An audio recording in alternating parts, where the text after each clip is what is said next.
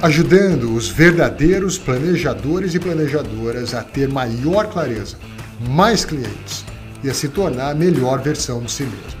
Este é o podcast da Academia de Planejadores.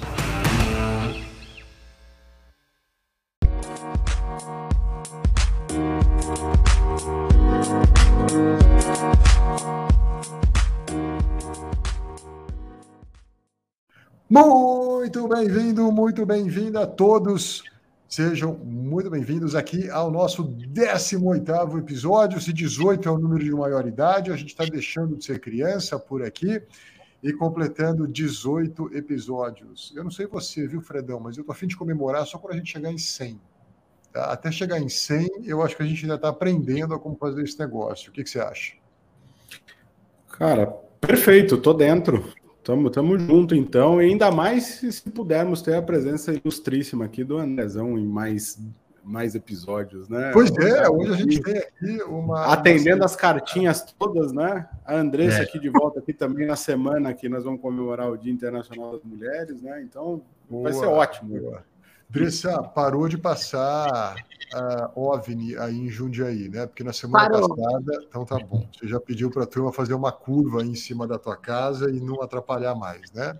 Aceito convites para celebrar a comemoração do podcast, hein? Boa, Me deixem fora dessa. 100, 100 episódios. Daqui a pouco a gente chega lá. Então vamos lá, vamos dar boas-vindas ao André Campos, direto de Belo Horizonte. Fala, Andrezão, bem-vindo, tudo bem? Obrigado, bem, muito obrigado aí a vocês e é um prazer participar desse podcast. Espero é, contribuir, né, com alguma experiência e casos aí. Sem dúvida, sem dúvida, Andressa, para você também, muito bem-vinda mais uma vez. Você sempre brilha aqui com a sua participação. Muito bom ter você de volta, minha amiga. Obrigado, obrigado, é ouvintes. É isso aí. E pessoal, só para recapitular, então, a gente está aqui, a gente vai investir aqui cerca de uma hora é uma grande conversa entre colegas, entre profissionais. A gente fala aqui de casos reais, uh, ou seja, tudo que a gente está conversando aqui é o que de fato, de fato aconteceu. Tem gente real uh, conversando com os planejadores acerca de situações que são reais, que são profundas. E a gente quer também que você, então, mergulhe um pouco nessa conversa. Se eventualmente você quiser, você fecha os seus olhos e imagine como é que eu lidaria numa situação como essa? Como é que seria experimentar um contexto como esse? O objetivo aqui é passar para você a abrangência e a profundidade com a qual a gente lida principalmente com gente, com ser humano. E o planejamento financeiro é a mídia que a gente usa para ajudar as pessoas, para servir as pessoas, para melhorar as pessoas. Então, é uma grande conversa, a gente quer que você uh, participe e que você possa enxergar como é que seria o teu dia a dia exercendo isso que a gente considera que é uma arte, a arte do planejamento. Dressa, a gente vai começar a conversa com você. Conta pra gente aí, eu estou tomando aqui uma, uma aguinha. Como é que foi a tua semana passada? O que, que você teve de encontro interessante para compartilhar? Legal. É, eu gosto muito dessas abordagens de temas diferentes e eu percebo que, claro, eu tive reuniões específicas sobre esse tema, mas eu sinto que é uma demanda que vem crescendo bastante na minha carteira, que são clientes que são pais dos próprios pais. É impressionante é, o como isso está forte e o como isso vem de pessoas jovens. Então, eu tenho dois casos na semana passada o primeiro é aquele casal que tenta, começa a ter conflito no casamento, porque um dos parceiros ajuda muito os pais e acaba nem eles usufruindo sobre esse dinheiro, né? Então, é aquela pergunta: nossa, os seus pais têm o carro do ano, a gente está sem carro. Uhum. Um outro casal que é, foi bem interessante, a gente acabou de concluir com uma empresa parceira a conclusão da aposentadoria dos pais, né? Foi uma junção entre três irmãos, são clientes juntos aqui é, comigo na live, né? E a gente conseguiu aposentar os pais, porque fazia mais de, de 10 anos que eles estavam bancando os pais, né? Tá. E agora o segundo passo é fazer com que os pais entendam que eles têm um limite de gastos e que os hum. filhos não vão mais vão fornecer uma receita, né, de uma, uma parte de ativos sem discriminação. E agora é uma segunda etapa, mas pelo menos os clientes ficam mais tranquilos, né, com relação a esse processo. Mas eu achei interessante o termo que você usou, a gente servindo clientes que são pais dos pais. E é, é, lógico que a implicação disso não é apenas financeira, existe uma implicação emocional, existe uma implicação conjugal. Uh, eu acho que tem muita coisa interessante para a gente explorar aqui, até porque sempre é um assunto que vai demandar conversas difíceis. Né? Uh, André, deixa eu já te trazer aqui para a conversa. Uh, tem enfrentado isso também, cuidar de clientes que têm que a clientes jovens, talvez, casais aí na faixa dos talvez 30, 40 anos, que muitas vezes, né, além de terem que cuidar do seu próprio projeto financeiro, parte desse projeto também é uh, cuidar dos filhos que são dependentes, e aqui uma dependência óbvia também financeira, só que se não bastasse, existe também a necessidade desses jovens casais destinarem uma parte dos seus recursos para os seus pais, né?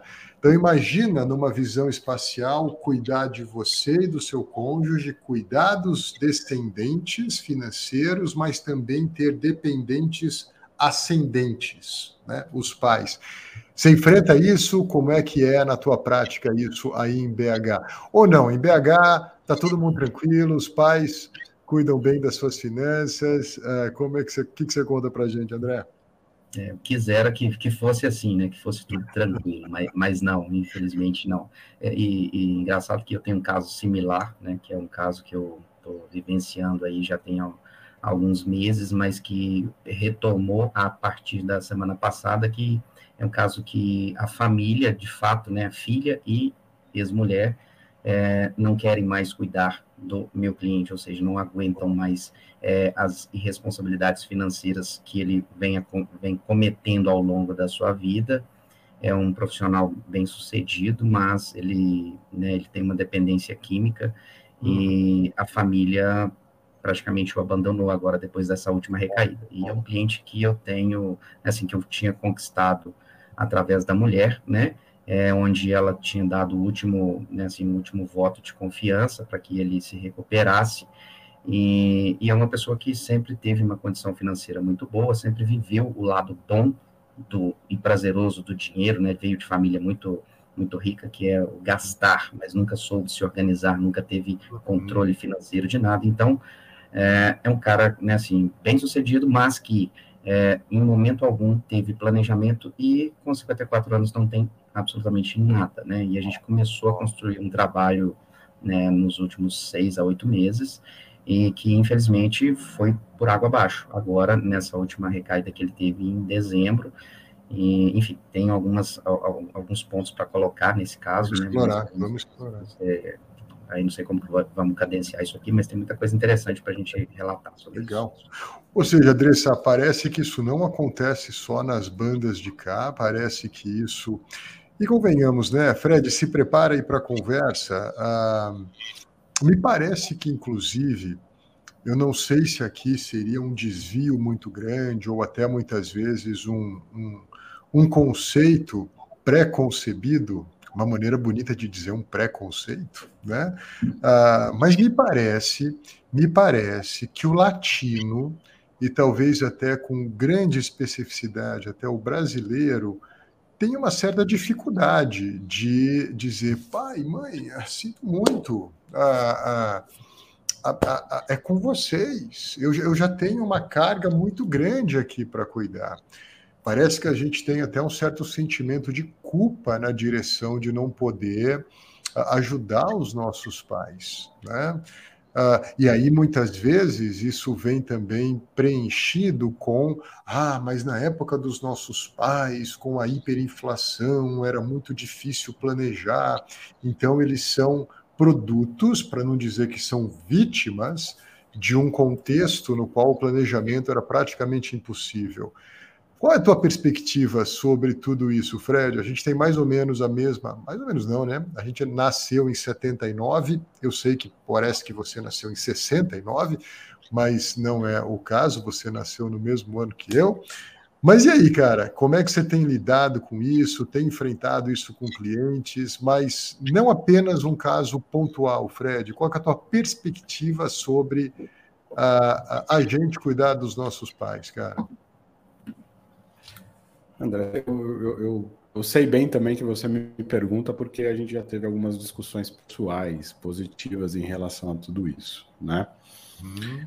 Eu, eu, eu, acredito muito que nós temos que ter um respeito e uma até um agradecimento por tudo que eles fizeram, né? Os nossos pais aqui, pelo menos, né? Meus pais os seus pais fizeram bastante por nós, até se privaram de muitas coisas, né? Uhum. E, e, obviamente, é, é, é, ao contrário de algumas outras pessoas, ou igual a quase a maioria, né? Hoje só 90, é, é, só 95 dos Brasil, 95% dos brasileiros não fazem nenhum tipo de investimento para sua aposentadoria, ou seja, eles estão dentro disso tudo lá atrás, é, né? É. Não se preparar para aquele, aquilo que a gente conversou há dois episódios atrás do podcast, que é o terminar bem, que é estar bem na terceira idade, se preparar para isso. Foi muito aquela questão de dedicação para os filhos. Uhum. Fica aquele ponto da relação de caramba, mas será que podemos? Acredito eu que, de forma planejada, se pudermos, devemos ajudar. Mas acredito eu até também que até de forma a ensiná-los e mostrá-los como que devemos lidar com tudo isso, temos que até inclusive conversar sobre os limites, né? Sobre as possibilidades e sobre um plano acerca dessa ajuda, por exemplo até para ajudá-los a, a, se organizar. Então, entrando um pouco no, no, no assunto da, da, Andresa, porque daqui a pouco a gente fala do, do Andrezão, que é, é, é vai ser super legal, é, é, faz parte, sim, essa questão dos, do, dos filhos que são pais dos seus pais. Mas aí cabe a maturidade de, ó, agora então que eu sou a ponta decisora, decisora do, do, do, da questão financeira, eu preciso te ensinar aqui quais são os limites, né? Não com aquele ar profissional ou de superioridade, mas assim, te mostrar quais são as pontas do planejamento que deve ser feito para que eu possa trazer de volta para você tudo aquilo que você me, me, me trouxe, mas que existem limites, por quê? Porque senão os seus netos vão pagar por, por algo do tipo. Né? Uhum. Então tem que ser muito claro e objetivo em relação a tudo isso. Ó, você gostaria que seus netos chegassem nessa ponta dessa forma? Ou posso trabalhar para que façamos com eles diferente do que está sendo feito agora e eles tenham a tranquilidade porque o pai está bem, né? Fredão, a, a, a, gente sabe que a nossa abordagem nunca é uma abordagem do tipo pele fina. Né? O adulto tem que ser tratado como adulto, o que tem que ser colocado precisa. Uh, não sei se eu entendi errado, mas eu quero trazer a Andressa de novo para essa conversa e depois eu quero que você uh, também esclareça. Mas, uh, você, poxa, talvez a gente vai ter que. Será que existe aí uma relação entre, uma vez que eu agora sou provedor também financeiro dos meus pais, eu posso exercer algum tipo de controle acerca do como eles usam esse dinheiro? Ou será que não? Basta eu prover, mas sem demandar algum tipo de controle? Porque talvez numa cultura subjetiva, onde talvez o que é mais legal é ficar bonito na foto, a gente pode dizer: não, eu tenho que prover para os meus pais, ajudá-los, uma vez que me ajudaram tanto, e paciência é assim que é? Ou será que isso deve ser feito com um pouco mais de responsabilidade? Vamos ver como é que a gente se sai dessa sinuca, mas antes, Andressa, traga um pouquinho aí. Você comentou que parece que esse tipo de situação é um pouco prevalente na sua carreira, né? Você trouxe um, mas parece que existem outros. Uh, antes da gente ir para uma questão mais existencial, na direção de por que será que isso acontece tanto na sua carteira, Andressa, um pouco mais aqui da Andressa mesmo, né? Qual é a tua perspectiva pessoal e até profissional para isso também? Temos que prover, a motivação para prover e o como prover, se é que é necessário prover. É, no começo, eu, eu achava que os clientes eles gostavam de fornecer essa parte financeira para os pais, é, pelo fato do controle. Então, eu imaginava que tá bom. Mas aí eu descobri que, assim, a maioria, não, eu não tenho um cliente que ajuda os pais, que ele controla o dinheiro que ele ajuda os pais. Rola no começo uma dificuldade de dizer para que você vai usar esse dinheiro, uma vergonha. Eu percebo que eles se eles têm cuidado de se questionar. Hum. Né? Então, é, isso me surpreendeu, porque com qualquer outro familiar você fala, tá, mas para que, que você vai usar esse dinheiro, né? Uhum. Mas com os pais eles não eles não fazem. Então o trabalho é, ok, isso é importante para vocês. É, é, é, essa troca financeira te dá conforto. Como que a gente vai colocar isso dentro do orçamento para que isso não prejudique vocês e o casamento de vocês? Uhum. Então, eu brinco que a gente tem que escolher o caminho do meio, ter equilíbrio. Joia. Porque tirar isso do cliente, do cliente, André, eu acho. É, eu vou usar uma palavra complicada, acho desumano, porque de uma certa forma ele está fazendo aquilo por amor, por prazer. Uhum. E o dinheiro tem que significar isso para a gente, né? Claro. E aí eu, eu, acho que o trabalho do planejador é ensinar o cliente ou ajudar o cliente a encontrar uma forma de ter uma conversa com os pais madura, com que os pais não se sintam ofendidos e que o cliente não se sinta envergonhado em fazer. Uhum. Eu acho que o controle é importante. Perfeito. Andrezão, Fredão, você vai encerrar esse caso da Andressa. Uh, é interessante porque além dessa questão, eu quero ter a tua perspectiva, André, numa, numa outra abordagem ou num outro recorte desse caso da Andressa, porque a gente está conversando aqui e esse é um tema que requer uma profundidade, que talvez poderia ficar aqui umas duas horas conversando sobre isso, acerca de uh, ajudarmos os pais, né, e os clientes que precisam ajudar os pais. Mas a Andressa trouxe uma outra coisa que eu acho que é interessante, André, eu queria a tua perspectiva pontualmente nisso.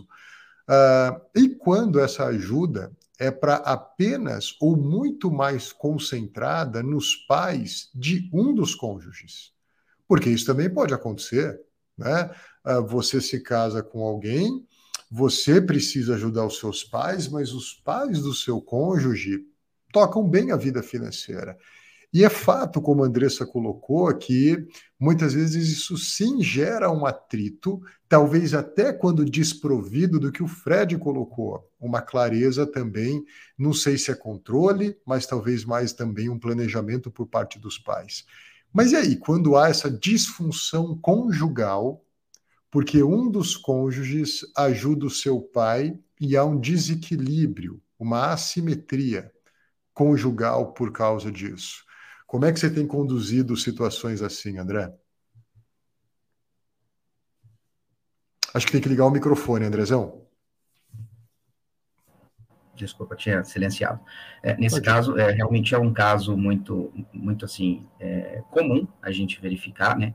Eu acho que, o, que o, o ponto de partida que eu, que eu faria, o, o Andressa, é, acho que analisaria como, como seria essas contas comuns da casa, né, até para não gerar esse tipo de atrito. Ah, a gente está dividindo as contas da casa, está fazendo um orçamento familiar em cima disso, né. É, eu vejo famílias que fazem esse orçamento de formas totalmente separadas e famílias que fazem de forma comum, né, mas, de fato, sobrecarregar um orçamento familiar em cima de um, né, assim, de um parente do seu, do seu cônjuge, eu não acho que seja benéfico, né, tratar dessa forma, até para o relacionamento de fato, né? Eu acho que as pessoas têm que ser responsáveis com as suas finanças e, se não forem, acabam não sendo responsáveis com, com seus relacionamentos, seus amores, enfim, eu acho que seus afetos.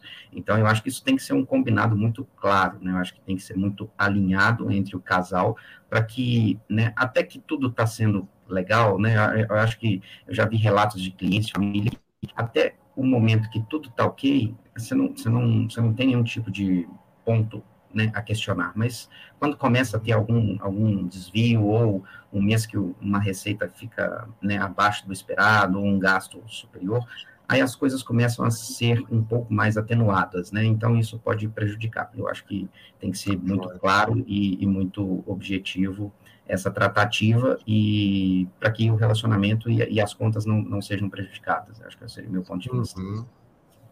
Fradão, o Andrezão não podia ter passado a bola melhor para você, né? Você sempre aqui como um expoente da importância da clareza, clareza, clareza. Mas e aí, como é que você faz o embrulho final desse caso? Como é que você tem aconselhado famílias que têm pais que precisam de um aporte, de uma ajuda financeira? E a gente queria também um pouco da tua perspectiva quando isso gera uma certa tensão conjugal, porque há um desequilíbrio entre os pais que mais precisam e pais que talvez sequer precisem. André, eu, eu logo depois da Andressa falar, e antes até do, do André ter falado, eu já pensei na questão do seguinte: é ótimo a gente falar de controle, mas na verdade é a clareza. E a clareza vai de encontro a, a, a mostrar, inclusive, para esses pais o seguinte: ó, qual que é o futuro que eu espero fazendo algo do tipo? Qual que é o futuro que você espera para mim e para os seus netos fazendo algo do tipo? Nós precisamos ter clareza de tudo que está acontecendo para quê?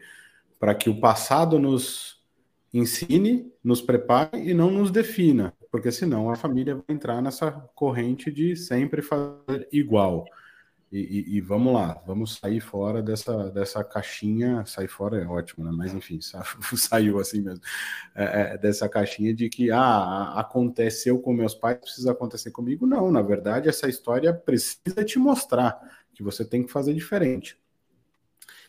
E assim como tudo que eu falo com os meus clientes, é, é, é nesse ponto eu vou trazer o diálogo para a questão da solução desses, desse problema. Diálogo com os pais e, na questão conjugal, diálogo com o cônjuge para entender, ó, meus pais precisam, eu devo respeito e gostaria de fazer, mas vamos conversar também nós sobre o quanto e como para que não impacte em nada e tenha uma solução saudável para a família. Ou seja, é algo que talvez não seja muito agradável de ser feito e falado, mas vai precisar ser falado. Eu, eu, eu vou confessar que eu tive aqui uma conversa é, é, final do ano passado com minhas duas irmãs, que assim, deveria ter acontecido há três anos atrás. E estava todo mundo fugindo. Talvez, hum. inclusive, até eu. E precisamos ter tido, é, foi, foi preciso ter tido ela para esclarecer tudo, né?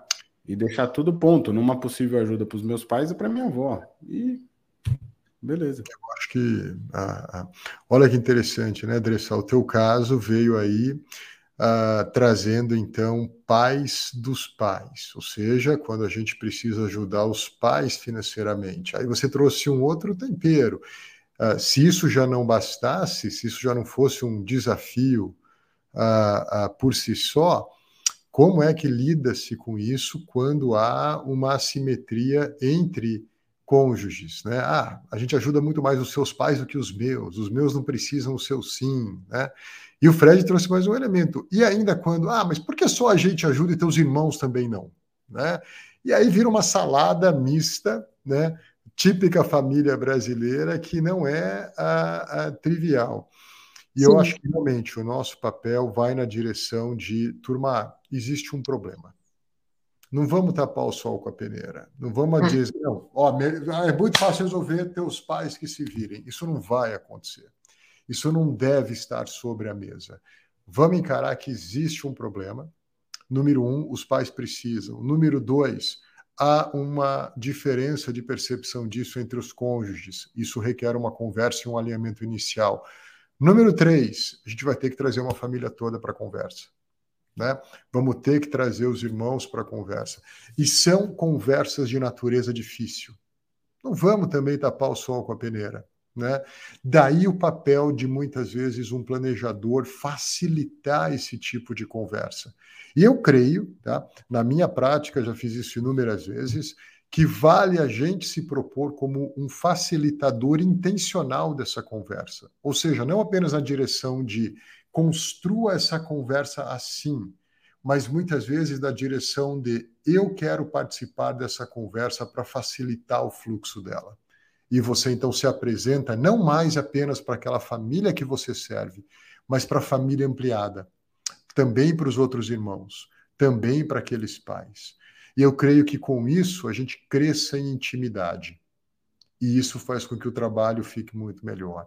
nada mais, nada menos, queridos, do que se importe, se importe, se importe com a família. Dá trabalho, dá trabalho. Bem-vindo ao trabalho. Né? Dá trabalho ter trabalho. Né? Aí, aqui para concluir, eh, ontem eu conversei com um planejador que está conseguindo acelerar bem a carreira. E ele disse: André, a gente tem que tomar cuidado com o que a gente pede, porque eu pedi para ter trabalho. Eu pedi para ter trabalho, né? E agora eu tenho trabalho, né? Muito bem. Ah, Andressa, obrigado pelo caso. André, ah, você deixou uma pontinha aí com a gente de querer explorar esse teu caso, cara, que tem um pouco a ver com isso, mas me parece que é um cliente que então é bem sucedido, ele enfrenta um desafio e a família dele abandonou. E só faltou. Me conta um pouco mais desse tempero aí para a gente explorar como é que. Essa reunião foi semana passada? Como é que foi, André? É, ele já. Eu já tenho relacionamento com ele, né, como profissional há, há uns seis meses, né? E só que ele teve a, a, eu tive a reunião com ele agora na semana passada, foi quando ele teve a recaída e ele saiu da fase aguda, né, da, da, da, da crise, né, e, e ele agora está numa, ele tá numa fase mais é, clinicamente controlada, ele foi interditado temporariamente, né, em relação a esse período, e, e assim, ele, ele, ele fez realmente um, um, um, estrago em todo o desenho que a gente tinha iniciado em julho, mais ou menos, do ano passado, julho, julho, julho agosto, que a gente começou. É, a gente tinha constituído, né, assim, ele, ele, começou, é uma pessoa que realmente já não tinha um histórico favorável de organização financeira, passando bem rápido, e ele né, assim, é, numa dessas recaídas que ele teve há, há uns oito meses atrás, ele me procurou, a pedido da, da ex-esposa, né, agora, e, André, preciso de você, preciso que você me ajude a organizar minha vida, tenho 54 anos e não tenho absolutamente nada, não tenho patrimônio, é, enfim, tinha uma dívida aí de uns 50 mil, a gente conseguiu sanar essa dívida em uns três meses, é, além de sanar essa dívida com essa organização que a gente propôs, e, e ele, é, assim, é, eu nem gosto muito de é, elogiar né, o comprometimento do cliente, porque senão ele acha que vai estar tá, né, muito bom. E, e, realmente ele era um dos meus clientes mais disciplinados né, em, em, controles organizacionais, em sistema, era exemplo para qualquer outro cliente. Hum, hum. E eu, eu, falava com ele que a gente estava no caminho, mas faltava muita coisa ainda. Enfim, é, além de constituirmos, né, assim, de quitarmos essa dívida, constituímos uma reserva financeira, uma reserva de emergência para ele, nesse período aí dos oito meses e começamos a fazer investimentos mensais para que esse dinheiro não sobrasse sem nenhum uhum. objetivo. Ou seja, 54 anos, é, com o padrão de vida que ele tem aí na faixa de uns 25 é, mil reais por mês, ele precisa de muito dinheiro para chegar na independência em decorrência de pouquíssimo prazo, né?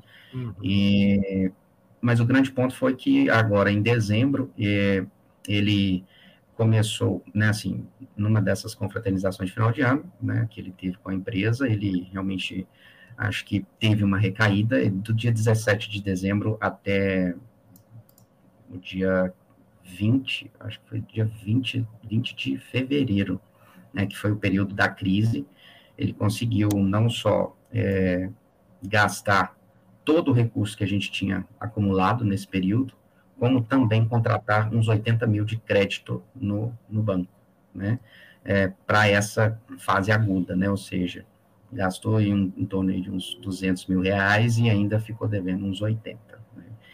E, e realmente, né, assim, foi internado, é, foi, é, não, não foi de forma compulsória no primeiro, a primeira internação agora, no final do ano, ele fugiu da clínica, é, a pessoa acha que ela perde né, meio que um controle disso, né? E assim, a família me ligando, desesperada. Né? Si, né? É, ele perdeu literalmente, né, assim, o, o senso né, das suas faculdades mentais. Eu acho que ele realmente, né, a gente com laudos, dois laudos psiquiátricos, e, e você vê que a pessoa fica totalmente fora do, do padrão de consumo. E assim, coisas que quando a, a, eu, eu, tive acesso, né, a família me mostrou a movimentação bancária dele, o gerente mostrou, era coisas de, por exemplo, um dia gastar 30, 40, 50 mil reais em um dia, né, com, com essa dependência química, e fica totalmente sumido, é, emagrece aí uns 20 quilos, ele fica, né, ficou assim, irreconhecível, e só que nesse, nesse, nesse ponto, ele chegou numa fase que as pessoas, né, assim, já cansaram disso, né, acho que todo mundo também tem um, tem um, um ponto inicial, mas também, poxa, né, assim, a família também tá, tá, tá cansada com isso, né, a, a esposa, que agora é ex-esposa, né, o, né, assim, já, já o largou e a filha também já não quer mais cuidar desse problema que ela cuida desde os, né, assim, desde quando ela se entende por gente, ela que realmente cuida do, do pai, né, nessa questão de dependência química. Então ele me procurou novamente e falou, cara, só tem você agora para você me ajudar. Eu falei, cara, tá, mas não adianta a gente sanar o problema se a gente não sanar a causa, né? A gente precisa uhum. entender mais que isso. Eu não tenho capacidade técnica nenhuma, nem competência para fazer, né, assim, análise psiquiátrica. É, mas gente, você tem que querer ser ajudado em primeiro ponto, né? Então, é, mas ele é um caso continua muito... sob cuidados médicos, André. Ele, ele, isso ele conseguiu manter isso? Como, como, como que você, você chegou a explorar um pouco disso? Como é que tá? Sim, sim. Ele continua sob cuidados médicos e agora ele numa fase assistida, né? Ele teve alta sexta-feira, né, da semana passada. Tá. E só que agora é um momento de muita atenção, né? Ele não pode ficar com fluxo nenhum na mão. E ele, por mais que seja assistido nesse momento, é, ele tem que ter, é, ele não pode se sentir desamparado, né? O uhum. próprio psiquiatra, em conversa comigo, falou: a gente não pode deixá-lo nesse momento, que é o momento que eles falam, né, na, na, psiquiatria, que é o momento do cachorro, né, que ele tem a fase do cachorro, que é a fase que ele se arrepende. E hum. esse momento que ele se arrepende é o momento da pessoa começar a se reestruturar como, como pessoa, ele voltar a entender os erros que ele cometeu e ah. ver as falhas para que ele consiga, né, assim, consolidar uma nova estruturação, né, pessoal mesmo.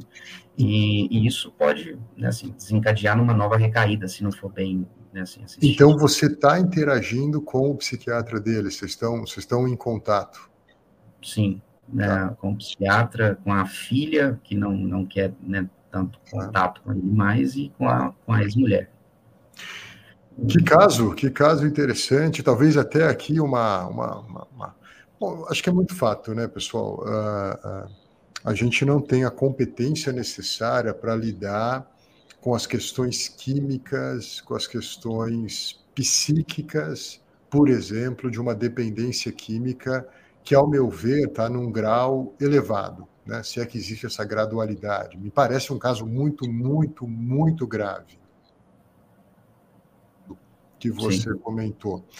Mas talvez algo interessante para a gente explorar aqui é o trabalho conjunto com outros profissionais, conjugado com algo que você relatou que ele te disse, né? Cara, agora eu só tenho você. Né? E como é que a gente lida com tudo isso? Ah, deixa eu trazer a Andressa aqui, então, para a conversa, Andressa. Ah, numa situação como essa, o que, que você tem aí para compartilhar? Eu acho que é uma situação atípica, é legítimo a gente também dizer: olha, não sei, eu teria que pensar bem mais, né? A gente, a, a turma acha que a gente ensaia isso daqui sim. antes, viu? Mas não, a gente sim, antes de começar a gravar, conversa cinco minutos sobre qual é o caso, mas não tem crítica nenhuma que, ah, isso é caso difícil, não vamos conversar, não. Se o caso é esse, a gente vai encarar. É uma boa conversa. O que, que você diz, Andressa? André, eu sou o tipo de planejadora que eu me entrego. Legal. Eu faria a mesma coisa.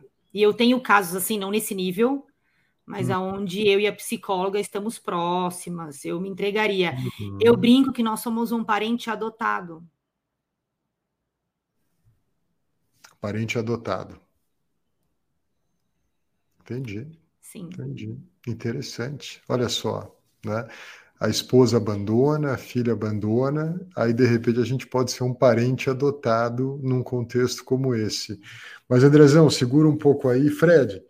E aí, cara, o ah, ah, que, que você comenta assim de um caso agudo, né? Eu acho que esse é o momento onde está todo e eu acho que até é legítimo o pensamento e que eu nunca tenha um desafio desse tamanho pela frente. Mas pode ser que exista, né? Como é que você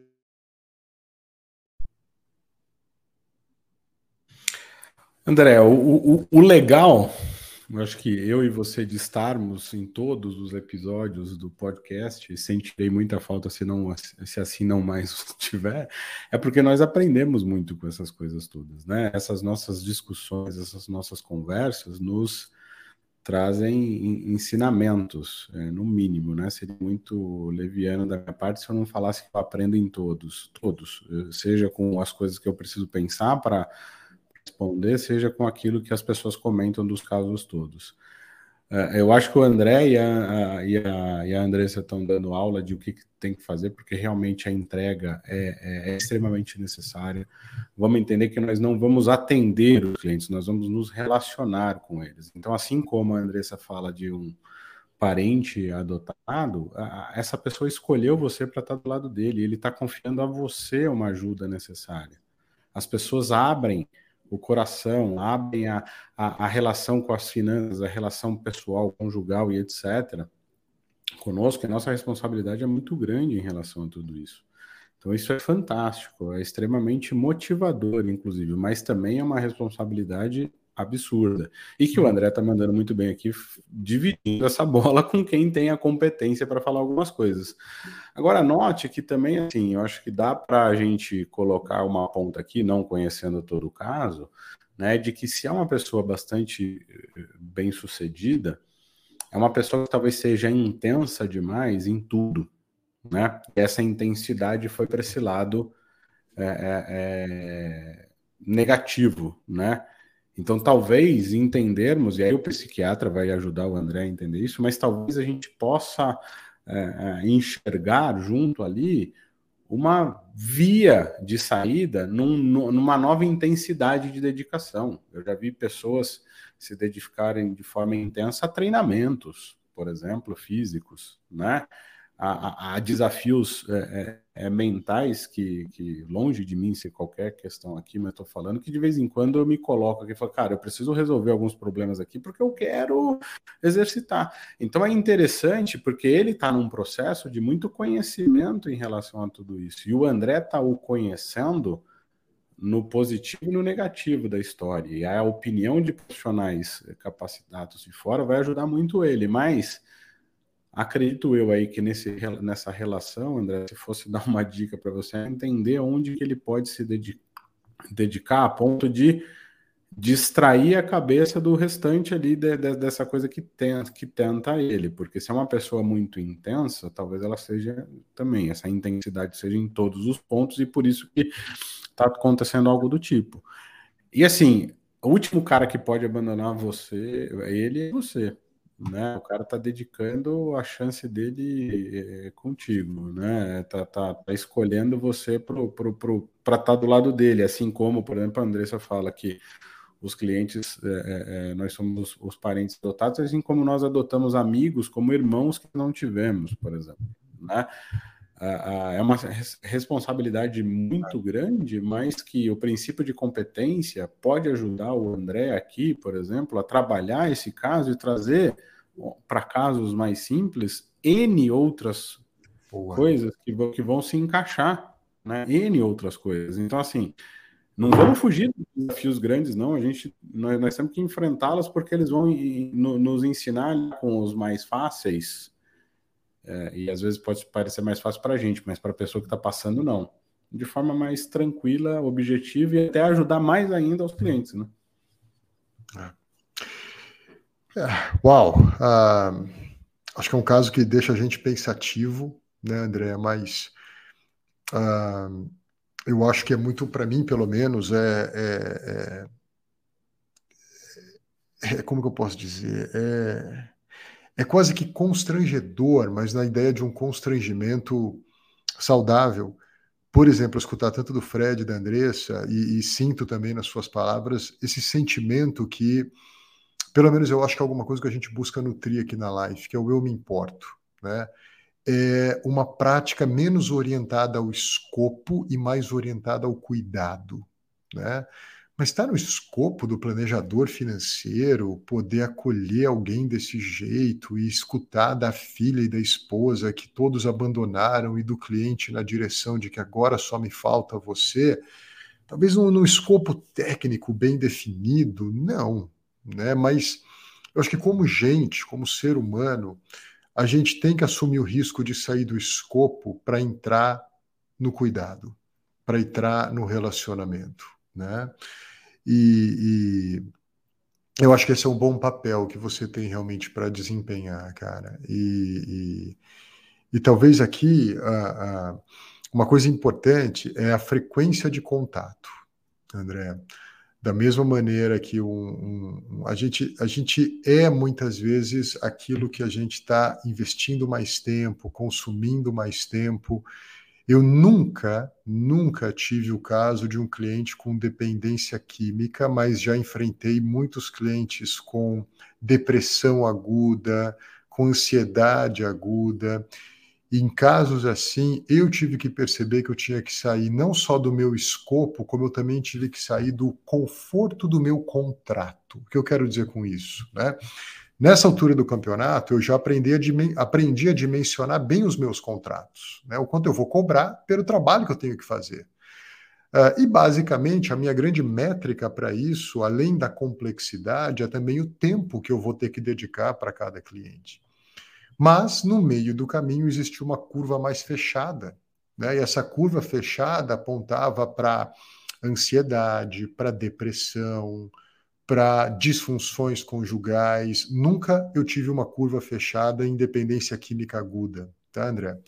Mas eu já tive outras curvas fechadas. E para mim, quando eu vi essa curva fechada, eu tive que parar meu carro e dizer contrato um pouco não na direção de eu não brinco mais, nunca na direção de agora você vai ter que me pagar mais para eu fazer mais, mas muito na direção de eu agora vou ter que entregar mais, eu vou ter que entregar melhor, eu vou ter que dedicar mais tempo. Né? Mas acho que o Fred colocou uma coisa que é muito importante. Aproveite isso para aprender. Para aprender seja com a interação com um cliente que está também mais disposto a uma intimidade maior, seja com outros profissionais, como um psiquiatra, um psicólogo, um terapeuta, um conciliador de famílias. Eu me lembro de um caso que eu aprendi um monte sobre conversas difíceis quando cuidava de um casal que tinha um problema conjugal, tinham passado por terapias que não surtiram efeito e estavam na companhia de um conciliador e o quanto eu aprendi ao participar de algumas conversas, né? Então, eu acho que essa é uma abordagem que a gente tem que ter, mas para concluir, se de um lado essa abordagem, de outro, André, a compreensão de que a gente não é Deus, né? E de que a gente não vai conseguir fazer tudo, e a, a compreensão de que a gente não é Deus, eu aqui quero resgatar o que um cara chamado Hipócrates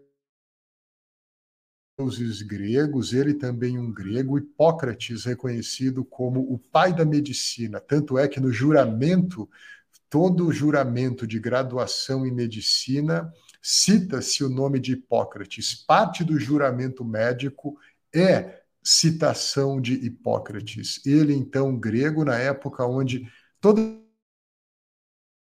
era porque o deus grego, e o deus grego causa isso, ele na verdade ele quer gerar uma idolatria nas pessoas, e a idolatria acaba por comer vivo o idólatra. Se você não fizesse o que o deus grego queria, ele mandava um raio na sua cabeça. Né?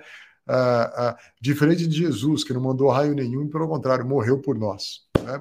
Mas o deus grego não, ele mandava um raio. Né? Pelo menos era assim que as pessoas, inclusive, interpretavam as doenças. Hipócrates, então, começa dizendo: não, eu preciso observar mais o estilo de vida, eu preciso observar mais as decisões que as pessoas fazem, e ele traz, então, até a naturalidade e a cura mais natural para a doença.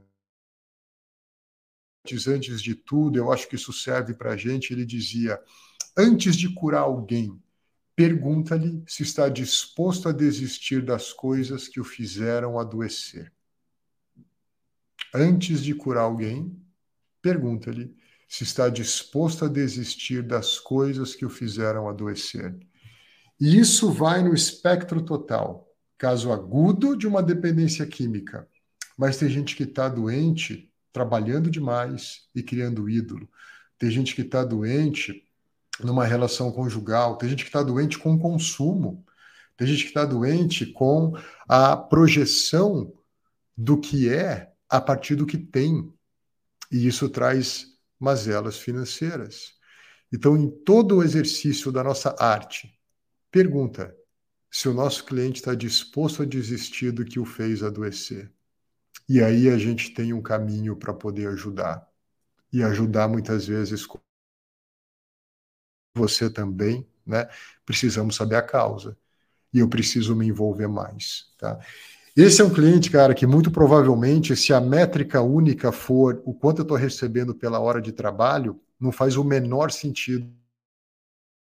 Eu deixo esse convite aqui para todo mundo. Nunca use essa métrica na sua carreira. Você vai ser medido pela régua que você usa. Nunca use. Nunca use essa régua. Ok? Uau, esse caso a gente, a gente ficou 25 minutos nele, viu, Andrezão? Que coisa, que coisa, que coisa.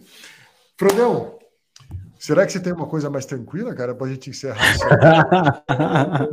Ou que vai trazer aí alguém? Sei, bom, acho que nem dá para ser mais complexo do que isso. Eu agora. Não, não, e assim. Esse, esse, esse aqui vai ah. ser esse aqui vai ser aquele que eu vou ficar pensando nele até a próxima semana e ainda vou ligar para o André depois para ver os, os cenas dos próximos capítulos. Vai ser legal. E é legal o, o, André depois participar é, novamente do podcast, trazendo isso de volta também. E vamos marcar esse, esse episódio 18 aqui como um episódio para ser conversado um, lá na frente. É, tá, traz um caso simples para gente de um jovem boa, casal. Boa. só que não. E eles só vamos, querem vamos, vamos amenizar. Um casal vamos... se eles vão comprar uma bicicleta. Por favor. É. uh, mas, cara, por isso, que, por isso que a gente queria muito que o André participasse, né? Porque a gente sabe que o André pega umas cascas grossas e o cara lida bem, né? Então ele ensina bastante a gente. Ah, mas, gente, seguinte, né?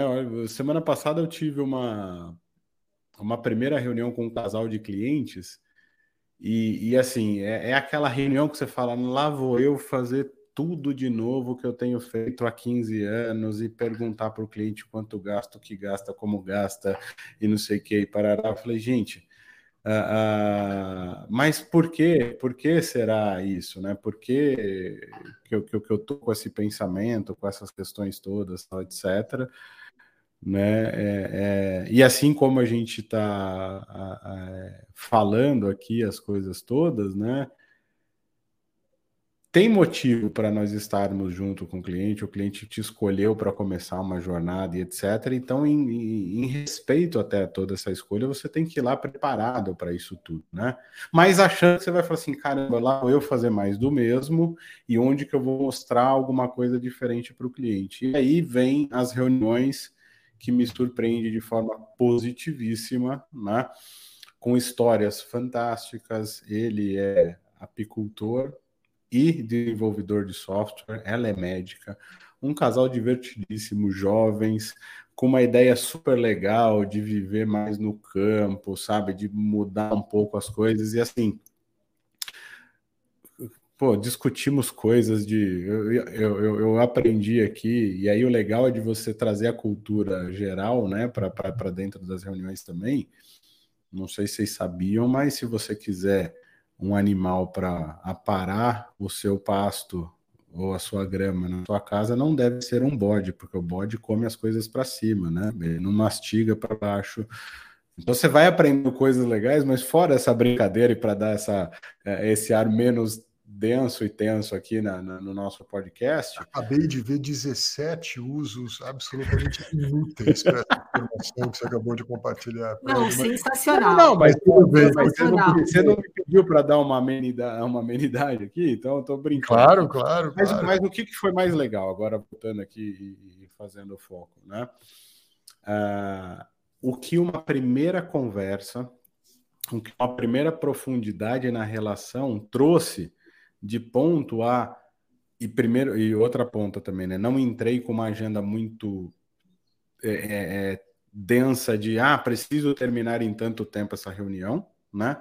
estendi um pouquinho mais a agenda e foi muito legal porque já saímos de lá com N projetos legais, N discussões, ele com essa, ele expondo essa questão de Cara, Fred, minha, minha paixão é a apicultura, são as abelhas, e eu estou desenvolvendo para pagar conta, e na verdade já descobrimos ali que talvez não precise, não precise desenvolver para pagar conta, que a conta já está paga, dá para você investir no teu sonho. E, cara, uhum. sair de uma primeira reunião com esse tipo de reflexão com o cliente, aí eu falo, ah, é por isso que eu tenho que fazer mais N dessas é, reuniões, é por isso que não é mais do mesmo, né?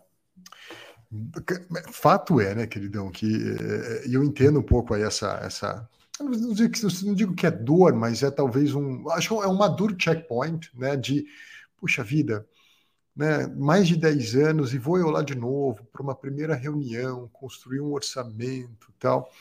Ah, ah, você sabe que eu nunca consigo deixar de lembrar né, a importância que alguns esportistas colocam quando então, depois de 15, 20 anos ali, recebem algum tipo de consagração pela carreira que tiveram, e como é prevalente o testemunho deles na direção de: hey, o que, que você fez esse tempo todo? Por que, que você chegou aqui em alta performance depois de tantos anos? E a, a resposta dessa turma geralmente é muito parecida e é na direção de confie no processo, confie no processo confie no processo. Né? Ah, ah, eu não inventei muita coisa, eu confiei no processo. E por isso eu chego onde eu chego. Né?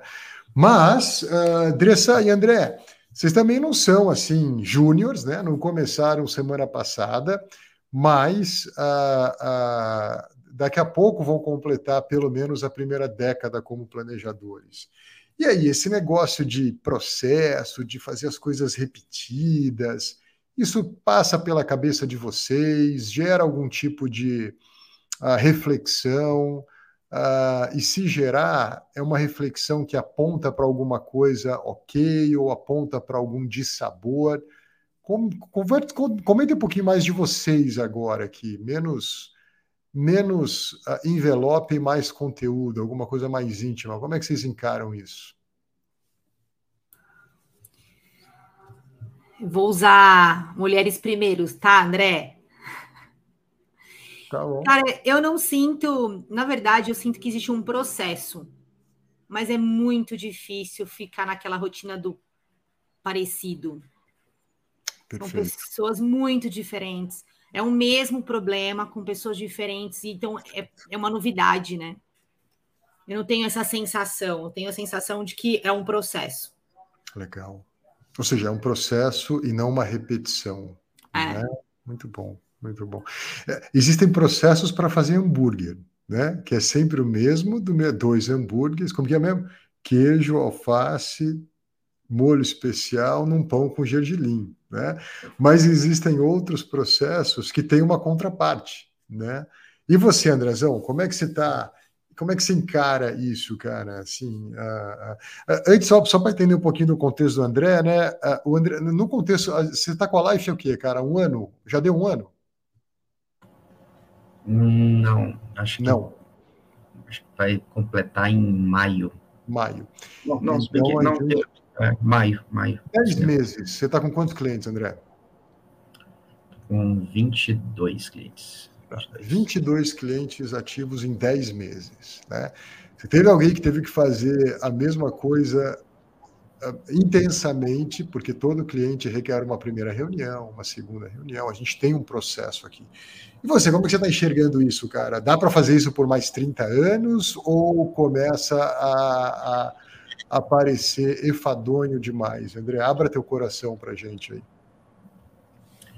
Ah, assim, eu, eu acho que eu nunca fiz algo tão prazeroso na minha vida quanto isso, né? Ser planejador financeiro, né? Fui bancário minha vida inteira, trabalhei na parte de investimentos, mas a gente lidava, eu lidava só com dinheiro, a gente lida com pessoas, com valores, são coisas muito maiores do que do que isso, e muito mais complexas até. Uhum. E, e, eu acredito muito nos processos, até pelo fato de, se eu quero ajudar mais famílias, eu preciso ter esses processos muito bem alinhados. Por mais que, a partir dos processos, tomem caminhos distintos, mas é, eu gosto muito de, de fazer o, o, o F, FD, fazer, fazer o feijão com arroz bem feito, né? Ou seja, tem que haver esse processo para mim, porque é, é, é parte da, do, meu organiz, do meu organizacional, né?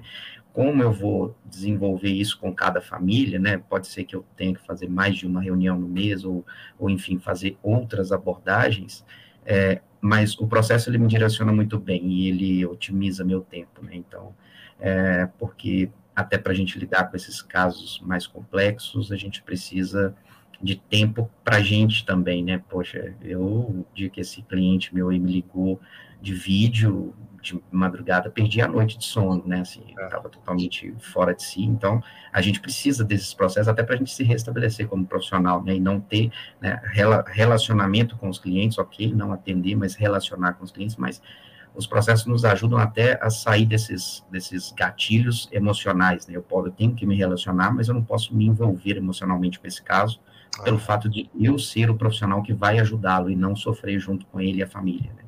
Eu acredito muito em processo. Muito bom, muito bom. Fredão, vou deixar você fazer o, embrulho final aí desse caso. Antes disso, uma rápida parte. Uh, uh, tem, tem, um, tem um traço na minha personalidade que eu não me orgulho de tê-la, que é eu sou muito rápido para julgar e eu sou mais lento para aprender. Eu tenho esse traço, né? E o problema é que uh, se eu sou rápido para julgar, eu sou instantâneo para sentenciar. Porque se a gente pega o processo judicial, existe o julgamento e depois existe a sentença. Eu não consigo ter muito tempo entre julgamento e sentença. Eu já meio que sentencio de cara. Então, isso é algo que eu tenho que, na minha personalidade, intencionalmente cuidar. O que eu entendo, Fred, do seu relato é um coração disposto a aprender. Um coração disposto a aprender. E então, como consequência disso, a gente se diverte mesmo numa nova primeira reunião. Mas ah, como que você tem lidado, né?